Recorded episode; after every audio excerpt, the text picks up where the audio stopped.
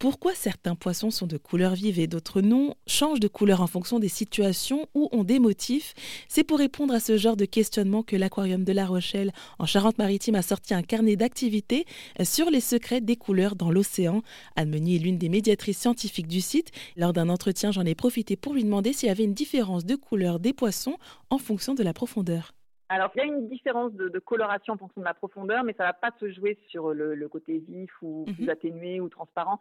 C'est plutôt que, en fait, euh, lorsque la lumière pénètre sous l'eau, en fait, elle est petit à petit absorbée par, euh, par la couche d'eau. Et donc, en fait, les couleurs euh, n'ont plus aucune raison d'être lorsqu'on est trop profondément dans les océans, puisqu'elles ne peuvent pas être perçues. Sans lumière, on ne perçoit pas les couleurs. Donc, en fait, les couleurs les plus vives vont se trouver sur les espèces qui vivent de toute façon en surface. Au fond de l'eau, les couleurs ne peuvent plus jouer aucun rôle puisqu'elles ne sont pas perçues par les animaux. Et qu'est-ce qu'il en est alors de ceux qui ont des motifs? Est-ce que ça joue aussi un rôle? Et oui, parce qu'en fait, euh, quand on regarde les, poissons de récif corallien, on se rend compte qu'ils arborent souvent des motifs très contrastés. Et ça aussi, c'est pour, euh, pour la défense de l'animal. C'est-à-dire que lorsque le prédateur se trouve face à un animal avec des motifs très contrastés, soit des bandes blanches et noires, ce qui s'observe très souvent, ou alors des points noirs et blancs, eh bien en fait c'est pour un peu camoufler la silhouette, c'est-à-dire que le prédateur va avoir du mal dans l'individu qui se trouve face à lui à détecter une forme animale, puisqu'il verra peut-être uniquement les bandes noires ou peut-être uniquement les bandes blanches, mais il fera rarement l'association entre les deux pour pour que ça dessine le contour d'un animal. Donc euh, les contrastes effectivement jouent aussi euh, pour euh, pour camoufler en quelque sorte l'animal dans le milieu naturel. Et est-ce que vous avez pu constater que la couleur des poissons évolue avec le temps? Alors euh, oui, ça va, ça continue d'évoluer. Alors c'est pas hum, personnellement, j'ai pas, l'ai pas observé, mais euh, ça continue d'évoluer. En fait, on, parle du changement climatique, euh, le changement climatique qui a un impact sur les récifs coralliens, et on s'est rendu compte effectivement que les poissons de récif eh pouvaient perdre petit à petit leur couleur également. Les récifs devenaient moins colorés et les poissons de récif deviennent également moins colorés un petit peu. Et donc ça veut dire que ça, ça a un impact aussi sur leur survie?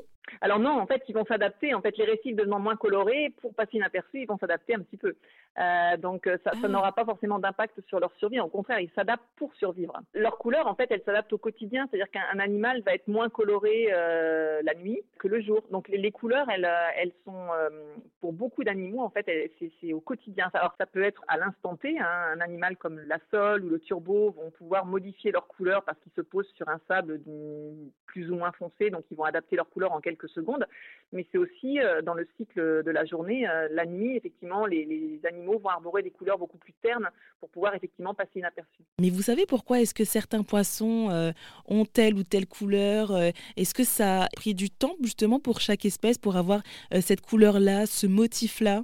Lorsque les couleurs ont un rôle dans la défense des animaux, oui, effectivement, on peut, on peut imaginer qu'il a fallu du temps pour, que, pour aboutir au résultat actuel. En fait, on peut imaginer que sur une espèce, lorsque des, couleurs étaient légèrement différentes d'un individu à l'autre, celui qui portait les couleurs les plus adaptées pour euh, bah, survivre dans le milieu, euh, effectivement survivait par rapport à un, autre individu de la même espèce, mais qui, n'arborait pas tout à fait les mêmes couleurs. Et donc, ces couleurs ont fini par être sélectionnées sur, euh, les animaux qui survivaient et pouvoir donc de génération en génération être transmises. ce qui aboutit en fait à, des, colorations un peu étonnantes, comme on voit par exemple l'apparition de faux yeux sur, certains animaux. Et on se dit, mais, pourquoi y a cette tache noire qui ressemble à un faux œil Mais parce que justement cette espèce qui arborait, cet animal qui arborait un faux œil sur son corps, eh bien, euh, s'en est mieux sorti face au prédateur par rapport à un animal qui lui ne le possédait pas. Donc euh, ce caractère a survécu de génération en génération. Mais d'ailleurs, comment est-ce que c'est possible euh, pour un poisson de changer comme ça de couleur? Ben, en fait, lorsque c'est un changement de couleur lié à l'environnement, en fait, l'animal va repérer évidemment la couleur de son environnement par la vue.